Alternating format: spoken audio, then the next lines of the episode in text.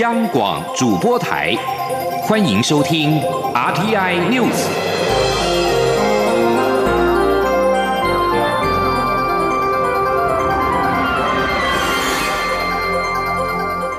听众朋友您好，欢迎收听这一节央广主播台提供给您的 RTN News，我是张顺祥。捷克参院议长维特奇三十号将率团来台湾访问。外交部今天说明，访团成员备受关注的已故捷克参议长科加洛的遗孀，因为健康因素没有办法参加团体。至于行程方面，维特奇除了将觐见蔡英文总统之外，另外规划在政治大学跟立法院发表。两两场的演讲，外交部强调台捷共享民主、自由等普世价值。维特奇此行将进一步促进双方在各领域的合作互动。记者王兆坤的采访报道。关于维特奇率领的访团成员，外交部欧洲司司长江森表示，包括参议院首席副议长鲁斯基卡、外委会主席费雪、卫生委员会主席康特、资深参议员希拉尔。艾斯尼·班纳兰等人，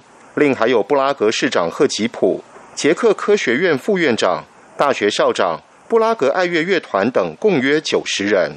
江森指出，维特奇在台期间将觐见蔡总统，拜会立法院长游锡坤、行政院长苏贞昌、外交部长吴钊燮、卫福部长陈时中等部会首长，并接受游锡坤颁赠国会外交奖章，出席台捷经贸投资论坛等活动。他还将在政治大学及立法院发表演讲，表达对自由、民主及两国经贸合作的看法。江森说：“台湾与捷克民主发展历程相近，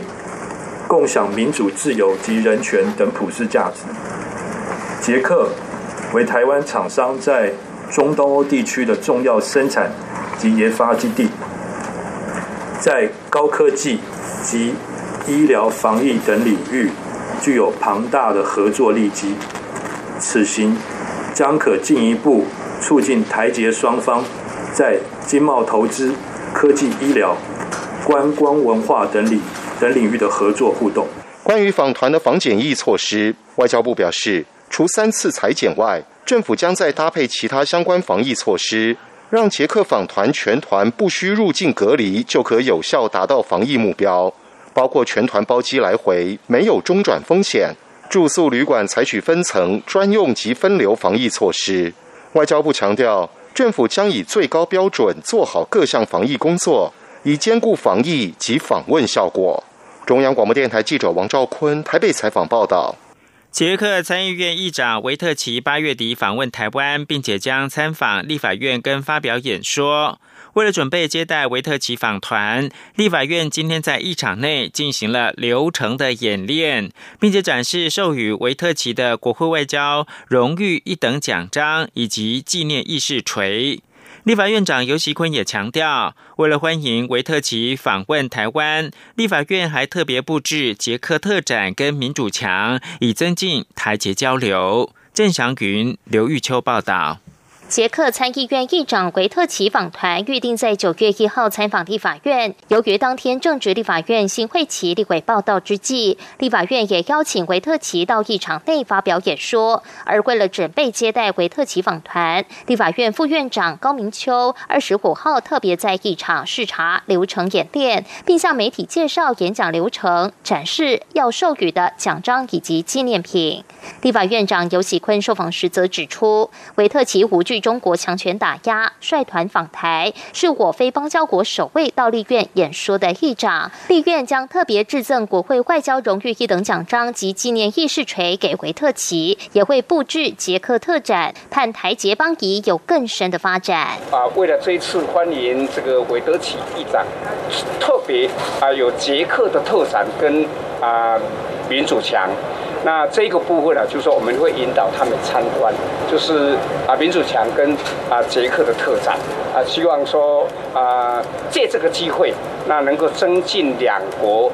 啊更多的交流，那让邦谊啊更加的这个坚固。立法院也指出，要致赠给维特奇的一等奖章，通常是颁给外国元首、副元首、议长官员等。该奖章自二零零七年制定后，共颁出了二十五枚。维特奇则是非邦交国议长中获赠一等奖章的第一人。另外，立院将致赠的纪念议事锤，则是以立法院实体议事锤八成规模制作，专供致赠给议长使用，材质为铝合金金属，象征难以撼动的立法准绳。更代表我国立法品质与民主荣耀。至于此次为特级访团将有三十五人到立院参访，包括八位参议员、参议院高阶文官以及首都布拉格市市长等。防疫标准也引发关注。尤喜坤则强调，所有防疫措施都经过外交部疫情指挥中心共同会商，一定会兼顾国际礼仪与防疫需要，做好接待国宾的工作。中央广播电台记者郑祥云、刘玉秋采访报道。二零二零年第三十一届国际生物奥林匹亚竞赛原定在日本的旭州举办，受到国际疫情影响，改为线上举办。教育部今天表示，台湾代表队传回捷报，四名学生在五十三个国家二百一十二名学生当中，一共是获得二金二银，国际排名第四。其中两位学生更是获得大会颁发理论难题成绩冠军的特别奖。今年我国代表团是由中山大学教授陈锦翠以及中兴大学的副教授肖淑娟分别担任团长跟副团长。教育部表示，四名夺牌学生可以保送大学院校各本学系，或推荐入大学院校的各学系。拿下金牌还可以获颁新台币二十万元，银牌是十万元。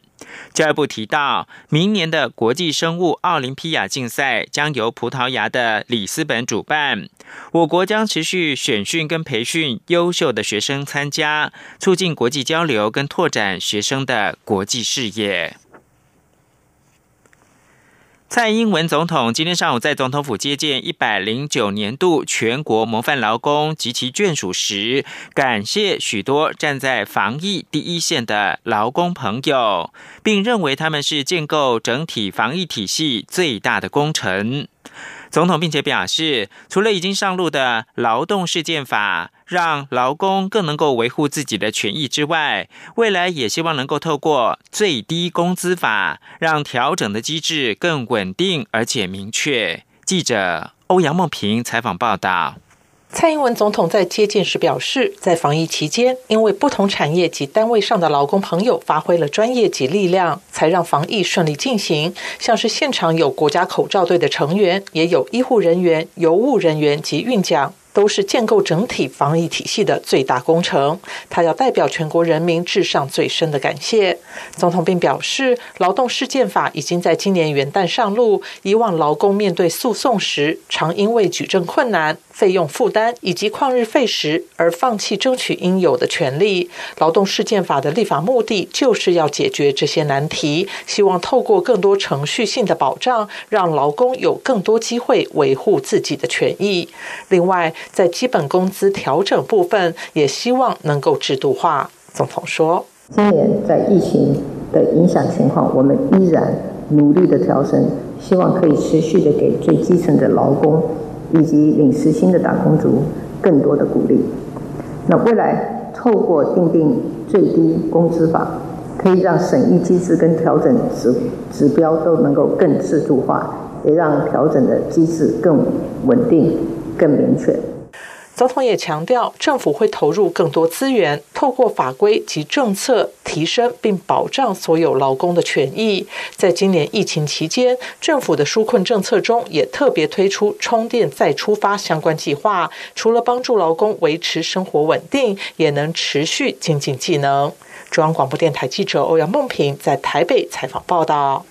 国际间，从上个月开始，陆续有民众收到不明的包裹，里面有用过的口罩、不明种子跟土壤等等，引起各国政府高度重视。民进党立委王定宇今天上午举行记者会，指出，根据日方可靠消息来源，在台湾转寄不明包裹的账号申请人，疑似就是涉入到共谍案的国会前助理陈维仁，呼吁国安检调单位全面彻查，若有新的市政，也应该以新法从重量刑。刘品希的报道。上个月起，美国、加拿大、日本等国陆续收到来自中国的不明包裹，内容物包括使用过的口罩、不明的种子与土壤等。之后更有包裹上头印有“台湾自由贸易港区中转”字样，而台湾本身也收到来自中国的不明种子等包裹。民进党立委王定宇、赵天麟、林楚英二十五号上午一同在立法院举行记者会。王定宇指出，经国安团队调查，上头印有台湾的包裹是中国经过台湾转寄出去，想要嫁祸给台湾，但一直没有相关明确的证据。而根据日本安全单位的可靠消息来源透露，在台湾转寄这些包裹的邮政账户持有人与紧急联络人之一，疑似就是涉入共谍。案以新台币十万元交保的国会前助理陈为仁，他呼吁国安与检调单位应该全面彻查。他说：“我这样讲哈，日方给我们的消息是讲，这一个中继的账号的持有人跟紧急联络人的名字，就是你们刚交保的陈为仁。啊，他的讲法是这样子。那我不我我不多加臆测，他上面到底是写英文拼音的。”还是汉字体的，我不能再回答这个事情。啊，黄定宇表示，他们早在八月一号就要举行记者会揭露此事，但为了让调查单位巩固证据进行调查，因此延到八月底才开。他强调，连日方都已经查到陈为仁的名字，但我方处理这件事却当作一般邮件转寄，过于轻忽。而且去年已经完成国安无法修法，如果有新市政，则应该适用新法从重量刑。林楚英指出，根据关务署统计，今年一月到七月，共查获一百九十八件装有种子、土壤等来路不明的包裹。他认为，台湾面对的是国安威胁，美国已经将此事拉高到国安层级，而台湾不该让农委会及关务署当作第一线检验单位。他认为，整体部会甚至国安层级都应该纳入。央广记者刘聘熙在台北的采访报道。中国商务部发布主导中美贸易协商的中国国务院副总理刘鹤今天上午应约跟美国贸易代表莱特海泽与梅努钦通话，双方就中美第一阶段经贸协议落实等问题进行了具有建设性的对话。双方同意创造条件跟气氛，继续推动中美第一阶段经贸协议的落实。中美原定十六号举行检视第一阶段经贸协议落实情况的会谈，但因故延后。这段期间，中国大量购买美国产品。此外，中国国务委员兼外交部长王毅二十四号说。中美脱钩的论调不可行也不合理，背离市场经济规律和违背企业自主的意愿，必将如飞去来气，也就是回力标一样，最终会伤及到自身。王毅说：“所谓的脱钩论调既不可行也不合理。如果只是对此进行政治操弄，则是无视自身发展需要，损害普通民众的福祉，是一条注定走不通的死路。”王毅说，在全球化的时代之下，各国都可以在生产要素的全球配置当中发挥比较优势。也引用中国国家主席习近平表示：“世界经济已经汇合成大海，不可能再回到一个个孤立的湖泊。”影音分享应用程式 TikTok 在二十四号表示，已经对美国政府的打压提起了诉讼。美方则是指控中国企业拥有的这个高人气平台，对美国构成了国家安全的威胁。在世界两大经济体美中紧张关系升高的情况之下，美国总统川普本月六号签署了行政命令，将在四十五天之后禁止美国人民跟 TikTok 的中国母公司字节跳动有任何的业务往来。这实际上就是定定期限，强迫 TikTok 出售在美国的企业。以上新闻由张顺祥编辑播报。大家好，我是奇美医院加护医学部及感染科医师杜汉祥。身为第一线医护人员，防疫期间需要面对很大的心理压力，我们可以怎么做？一、自我察觉，观察自己是否有身体、情绪或生活作息的改变；二、自我维护，在轮班的情况下，还是要维持均衡饮食、适度的运动和足够的睡眠；三、自我修复，接纳情绪，肯定自己，做自己喜欢的休闲活动。谢谢第一线医护人员。有政府，请安心。资讯由机关署提供。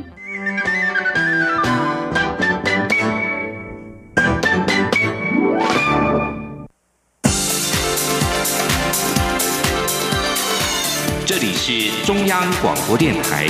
台湾之音，欢迎继续收听新闻。欢迎继续收听新闻，我是陈怡君。先来提供一则央广的独家消息：船籍不属于中华民国，但是却由我国人所经营的全渔船，近期问题不断，严重影响台湾渔业的形象。渔业署已经决定施铁腕，寄出相关。办法规范，如果有相关的具体市政，将会不准其停靠在台湾的港口。预计最快八月底预告，经过三个月预告期之后，就会正式实施。记者陈林信宏的报道。根据渔业署的统计，台湾远洋渔船共有一千一百多艘，其中有两百二十九艘为全渔船，大概占两成。换句话说，五艘远洋渔船中就有一艘为全渔船。全渔船的国籍并不属于中华民国，因此中华民国相关渔业法令无法规范。但由于经营者为我国人，因此如果发生问题，仍将严重影响台湾渔业形象。近期涉及万纳度的大万号全渔船，就因为遭国际组织绿色和平举报，禁止其渔获进入美国市场。渔业署指出，外籍船的渔工管理属于船籍国的管辖权，我国并不方便介入。但台湾基于港口国的责任，确实可以做一些努力。因此，近期就会预告相关办法，禁止有不良记录的全渔船停靠台湾港口，或是不允许其经营或是投资外籍渔船。渔业署署长张志胜说。如果这些外籍的权利船以后你还有在违反 I U U，或者是对劳工超时劳动，那这些有相关的市政的话，我们也有可能会禁止你的渔船再回到台湾来。哦，就不让你到台湾靠港。那这个法规的部分还在严厉的哈。那不管怎么样，就是台湾人在国际上一直是被认为是很良善的。那我们对我们的外籍义工，其实也要注重他们的权利。中华民国全国渔会总干事林启昌指出，全渔船如果不能靠港，就无法卸货买卖，对全渔船经营确实会有影响。不过目前台湾国内已经有远洋渔业三法，因此若制定相关新的办法，也应兼顾合宜性和比例原则。林启昌说：“如果说政府能够有效的，当然还是要法人的这样一个管理跟管制进一个国际渔业。” 也是要支持的，但是啊，你那个那个部分的法则或是一个处分的方式，一个合一性啊，也是要兼顾的啦。目前渔业署也正在草拟相关办法，预计最快八月底，最迟九月上旬之前就会预告。三个月预告期内也会广听各界意见，若没有太大疑虑的话，就会实施。中央广播电台记者陈玲信鸿报道。根据外媒报道指出，德国政府决定近日之内要停止对入境者强制筛检。对此，中央流行疫情指挥中心指挥官陈时中今天出席第七届优良暨资深典范护理人员颁奖典礼之前，受访表示，指挥中心会密切的留意德国情况。而他也解释，台湾是考虑无法承担入境普筛之后可能出现的伪阴性、伪阳性的结果，才没有采用入境普筛的做法。另外，陈时中也提到，卫福部有收到对彰化万人血清检验的检举信函，指研究过程恐怕违反研究伦理。陈时中表示，这一部分会进行调查，而他也重申，相关报告已经备受社会瞩目，如今有结果，也该对外说明，以厘清争议。记者肖兆平的报道。台大公卫学院与彰化县卫生局合作进行的万人血清抗体检测报告，台大公卫教授詹长全日前表示，有些经费来自科技部计划，不过科技部则解释，相关补助并未包含血清抗体调查计划。不止如此，甚至也有民众提出检举信，指相关计划没有符合研究伦理。针对彰化县卫生局的血清抗体报告争议，身兼中央。流行疫情指挥中心指挥官的卫生福利部部长陈时中二十五号受访表示，卫福部非常重视研究伦理，因此会针对这部分进行调查，但事件原委还是需要由当事人说明。陈时中也重申立场，强调台大必须对研究负责，不能用盖牌方式处理，就算有不能公开的理由，也该让社会了解。他说：“好，如果当然，如果一般的惯例，其实在以前在研究报告哈还没有完整同才的审查哈或者登上期刊之前，好，其实因为都是一种研究嘛哈，其实有各种的不同的假设跟它的可能性，好，所以都是不宜哈在对外来公开。不过，相关的研究者在还没有出来之前，就不断的哈对社会有这样做这样的一个报告。”那既然是这样子，那如果有结果出来，那就应该跟社会大众说清楚。如果不能够哈把这个报告公开，也要把说不能公开的理由是什么跟社会讲清楚。陈时中表示，他希望争议尽快落幕，因为包含目前开放境外生、推动外交与经济泡泡、捷克参院议长访问团等工作，每一项开放都是防疫挑战。希望别让争议让大家精疲力尽。他说。表面上好像看起来说开放一个，好只是嘴巴的一句话，可能需要透过很多部会的一个合作，跟我们防疫哈，跟我们相关的一些好集中检疫所，哈很多很多的事情，好做，所以当然不需要说有哈不需要的争议持续太久，那反而让大家精疲力竭。那针对血清抗体报告延期，陈时中强调，绝对没有所谓的施压，反而是希望尽快公开，平息争议。中央广播电台记者肖兆平采访报道。明年的基本工资持续调涨。中华民国全国教师会今天表示，今年台湾的防疫工作能够做到全球领先地位，公教人员的努力绝对是关键。政府也应该给予军公教肯定，予以调薪，并且在未来将公教调薪制度化。记者陈国维的报道。全国教师会统计，军工教从两千年以来调薪四次，共增加百分之十二点五五。全教会理事长侯俊良指出，这样的调整幅度远不如同期的经济成长率百分之八十，以及民间平均薪资成长率百分之三十二。侯俊良表示，今年正值疫情严峻，我国公教人员扮演防疫成功的关键角色，所以政府应当提出调薪方案，以激励士气。他同时呼吁政府将公教调薪制度化。政府在调整薪资，应该参考经济成长率、民间薪资，还有重要民生物价指数，该调整就调整。政府不应该用增加负担来拒绝调整。民进党立委张廖万坚则提到，将来军工教员工待遇审议委员会应纳入教师代表。可能过去在制度的设计上就有缺憾哈，那今天这个呼吁呢，我认为啊是非常合理，应该要纳入。啊，全国教师团体的代表，全教会强调，军工教待遇在近二十年远远比不上国家的经济成长，也大幅落后民间薪资。为了国家长治久安，军工教调薪应法制化、制度化，台湾才能脱离低薪社会。中央广播电台记者陈国伟台北采访报道。关心经济数据，台湾经济研究院今天公布了七月份三大产业营后气营业气候测验点都是持续上扬的，尤其营建业创下了二零一一年七月以来的新高。台经院分析，主要是递延性卖盘回流，加上房贷利率来到了历史新低，让消费者的购物意愿大增。记者杨文军的报道。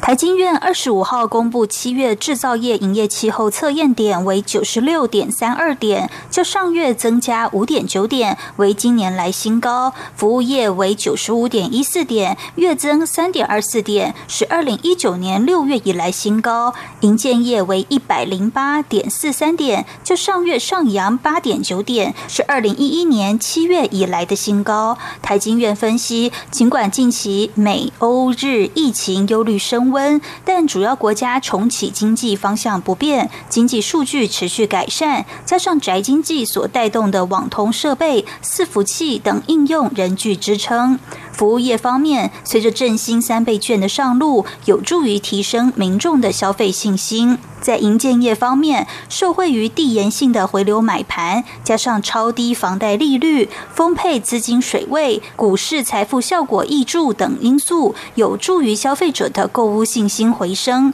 使得二零二零年七月国内六都建物买卖移转件数月增率为百分之十九点三，也让四成三的不动产业者看好当月景气表现。台经院副研究员刘佩珍说：“那其中在整个一到七月份。”表现最好的，啊，很明显的其实是来自于桃园市的部分。啊，桃园市目前当然最主要还是在于这个重大公共的一些建设的带动，再加上人口的红利，那么以及目前在它的一个房价上，相对于双北市来讲还是相对的亲民，所以吸引了。比较多的一些购物族，那么以往桃园市来制产。不过，刘佩珍也指出，在全球疫情尚未受到控制，全球地缘政治氛围紧张未歇，国内溢价空间缩减，全台新建待售比屋量人多下，未来半年不动产业的景气成长幅度恐受限。中央广播电台记者杨文君台北采访报道。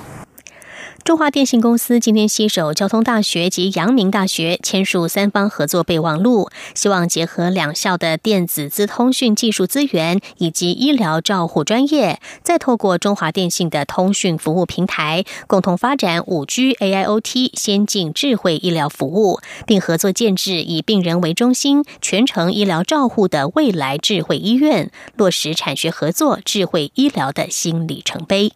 记者杨仁祥、吴丽君的报道。中华电信公司总经理郭水义二十五号与交大代理校长陈信宏、阳明大学校长郭旭松齐聚一堂，签署三方合作备忘录，象征台湾电信及资通讯产业龙头及电子资通讯技术创新巨擘，将与拥有先进医疗照护专业与临床实务的大学，共同发展五 G AIoT 先进智慧。医疗服务，中华电信董事长谢继茂也出席见证这项签署仪式。除了恭喜交通大学及阳明大学将于明年二月一号正式合并为阳明交通大学，也强调中华电信这次与两校强强联手，不仅将树立台湾智慧医疗发展的新里程碑，同时也对推动台湾产业创新转型具有重大意义，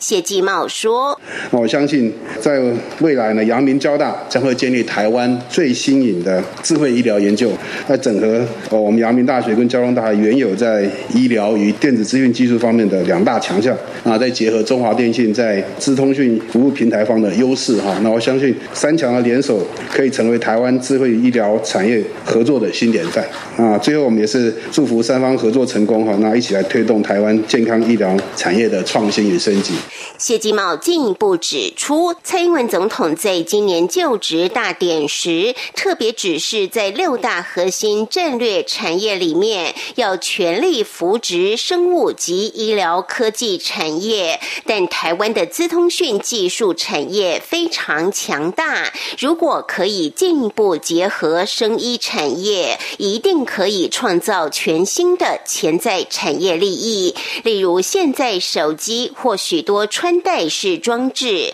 都可以传送并收集患者各式生理医疗资讯。如果可以再整合云端大数据，还有 AI 分析等资通讯技术，必然可以带动生医产业的整体升级。中央广播电台记者杨仁祥、吴丽君在台北采访报道。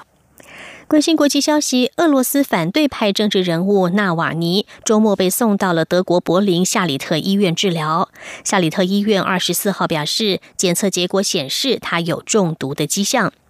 医院声明表示，临床发现表明他是因为来自称为胆碱酶抑制剂的活性物质而中毒。声明指出，中毒造成的结果仍然不确定，目前无法排除会有后期的影响，尤其是对神经系统。常年反对俄罗斯总统普廷的纳瓦尼二十号病倒，德俄国医生诊断他是新陈代谢失调，他的盟友则相信他是遭人下毒。纳瓦尼二十二号从西伯利亚被飞机送到了德国治疗。根据路透社报道，泰国近来几乎天天出现由年轻人所主导的示威活动，抗议由前军政府领袖所领导的政府还史无前例的要求这个君主政体进行改革。而脸书最近则是封锁了泰国一个讨论泰王言行的百万成员社团。这个由泰国知名的流亡异议政治学者帕维四月所创立的社团页面，二十四号晚上显示一则讯息：根据数位经济与社会部的法律要求，在泰国登录这个社团权限已经受到限制。而目前旅居日本的帕维说，脸书已经屈从于军方所主导的政治压力。以上 T N News 由陈一军编辑播报，谢谢收听，这里是。